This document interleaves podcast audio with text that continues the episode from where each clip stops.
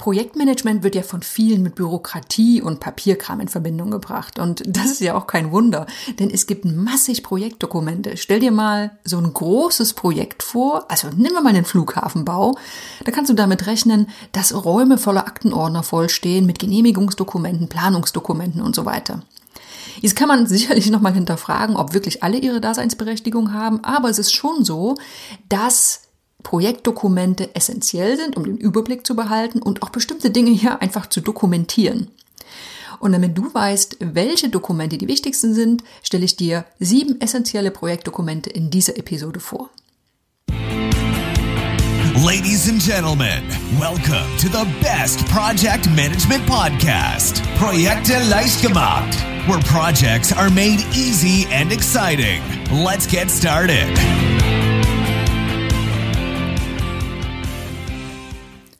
Hallo, hier ist Andrea vom Projekte leicht gemacht Podcast.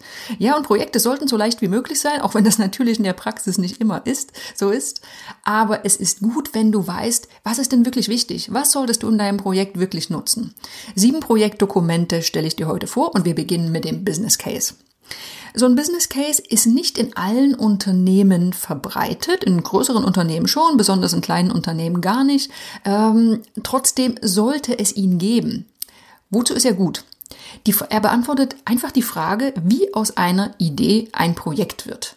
Ne, in manchen Unternehmen ist das ganz klar, da fragt vielleicht ein Kunde an oder es gibt gesetzliche Vorschriften, die sich ändern und deshalb wird ein Projekt aufgesetzt. Ja, aber manchmal, da hat vielleicht einfach jemand eine gute Idee, so einen richtig smarten Einfall, der möchte Änderungen umsetzen oder ein neues Produkt entwickeln. Ja, und aus dieser Idee muss ja irgendwie ein Projekt werden, diese Idee muss begründet werden. Und im Grunde genommen ist so ein Business Case nichts anderes als die formelle Variante einer Idee. Ne, da werden Motivation und Nutzen beschrieben und da wird die Frage beantwortet, warum soll dieses Projekt denn überhaupt durchgeführt werden und welche Optionen liegen für uns vor? So, und so ein Business Case, der kann jetzt alles Mögliche sein. Das kann eine formlose E-Mail sein oder auch ein Dokument, was wirklich extrem viele Seiten hat. Und der Umfang, ja, der liegt meist irgendwo dazwischen. Sobald der Business Case dann den Daumen nach oben bekommt, also irgendwelche Entscheider sagen, boah, das klingt gut, das ist vermutlich für uns machbar, das wird sich lohnen, dann geht es weiter zum nächsten Dokument und das ist der Projektauftrag. Und ohne so einen Projektauftrag sollte auch kein Projekt gestartet werden. Denn du erhältst als Projektleiter das offizielle Mandat, Ressourcen zu nutzen und Geld auszugeben, um ein bestimmtes Ziel zu erreichen. Ja, und in der Praxis wird das auch manchmal anders gehandhabt, aber ohne formellen Projektauftrag sollte auch kein Projekt existieren. So ein Projektauftrag, der kann unterschiedliche Namen haben. Ne? Das kann so ein One-Pager sein, ein Projektsteckbrief, ein Projektcharter, alles Mögliche. Heißt unterschiedlich, im Grunde genommen ist es immer dasselbe. Wichtig ist eine Sache, alle Informationen sollen auf den Punkt gebracht werden. Ein Projektauftrag ist also selten ein 50-seitiges Dokument, sondern sollte so kurz und knapp wie möglich sein, um die wichtigsten Informationen eines Projekts zusammenzufassen.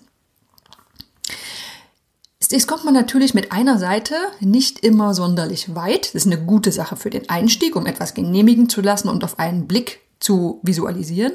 Aber irgendwo müssen ja auch noch mehr Informationen untergebracht werden. Und das ist in der Regel der Projektplan.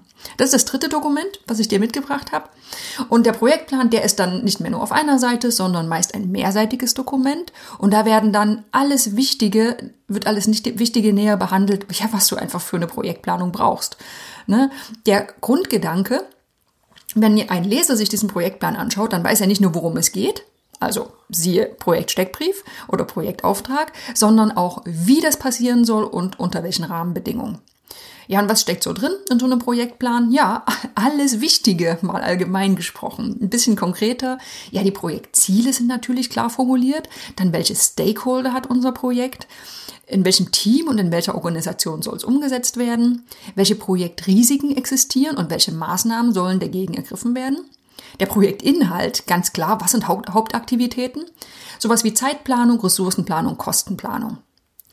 Ja, und auch wie beim Projekt Steckbrief oder Auftrag und beim Business Case, nicht jeder Projektplan ist gleich. Das sollte passend zur Projektgröße und Komplexität natürlich sein. Ne? Also wenn du wirklich so ein Mini-Projekt umsetzt, dann musst du keine 100 Seiten Projektplan schreiben. Na, ein Flughafenbau braucht einen anderen Projektplan als die Weihnachtsfeier, die jedes Jahr stattfindet, ganz klar. Einen dieser Pläne greife ich mir nochmal raus aus dem Projektplan. Also Projektplan ist der übergreifende Begriff für im Grunde genommen verschiedene Unterpläne. Und einen, den ich mir rausgreife, das ist der Zeitplan. Denn der ist einfach besonders nützlich für den Projektalltag. Wenn er grafisch ist, dann ist so ein Phasenplan mit Markierung der wichtigsten Zwischentermine und Meilensteine einfach eine super spannende Sache oder nützliche Sache für ein Projektteam. Na, einfach kann jeder sehen, wann soll denn was passieren. Zugegeben, das trifft jetzt eher auf klassisch geplante Projekte zu und weniger auf agile Projekte, aber oft gibt es auch in agilen Projekten ja grobe Darstellung, wann soll was passieren. Äh, falls das nicht der Fall ist, dann lasst diesen Phasenplan einfach weg. In klassisch geplanten Projekten ist er auf jeden Fall sinnvoll. Das nächste Dokument, das ist ein Tasklog oder auch, ja, wir nennen es mal Aufgabenliste. Ne?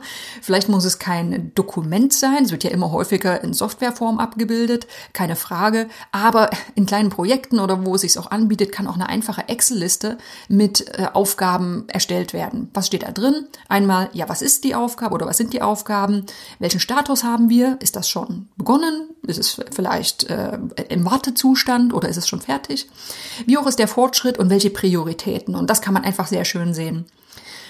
Selbst wenn es eine Software gibt, kann es manchmal sinnvoll sein, für Status-Meetings zum Beispiel nochmal eine Liste mit den, keine Ahnung, Top 10 Tasks herauszuziehen, zu zeigen, daran arbeiten wir gerade, das sind unsere Top-Prios.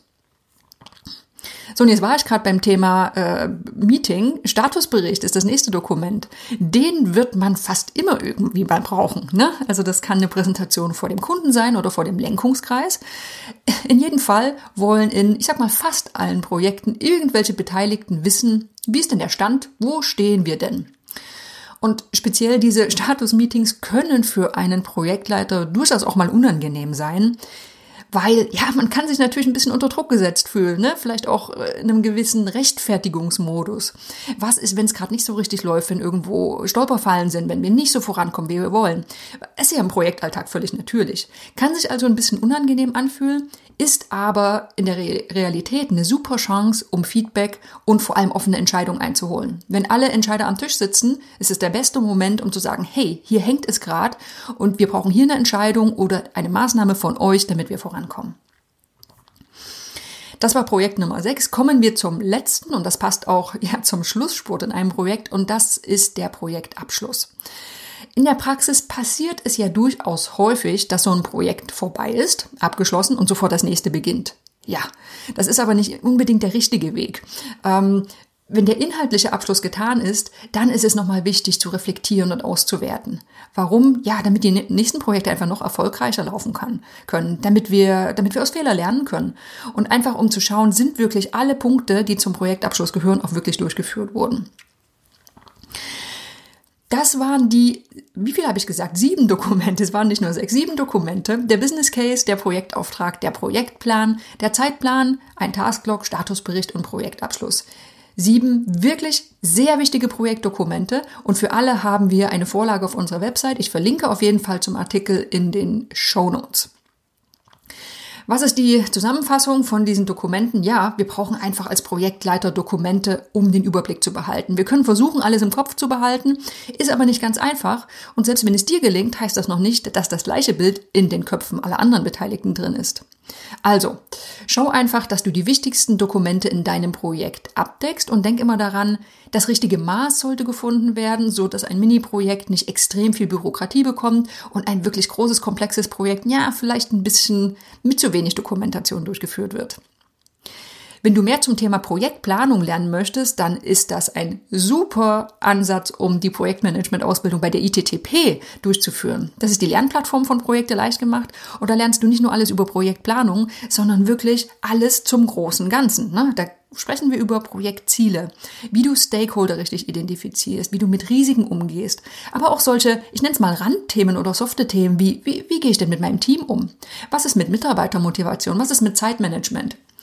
Projektmanagement ist nun mal eine Querschnittsdisziplin, alles andere als einfach und deshalb ist es super, eine gute grundlegende Ausbildung zu haben. Einmal, damit du dich sicherer fühlst in deiner täglichen Arbeit und zum Zweiten, damit du dieses Wissen, diese Sicherheit auch an dein Team ausstrahlst. So, wenn das mal nicht ist, falls die ITTP spannend klingt, geh auf jeden Fall mal rüber zu unserer Lernplattform, verlinke ich dir auch in den Show Notes. Ansonsten freue ich mich auf die nächste Episode und ich hoffe, du hörst wieder mit rein. This podcast is presented by ITTP, Virtual Education for Professionals. Learn all about project management, online, flexible, and of course, 100% auf Deutsch.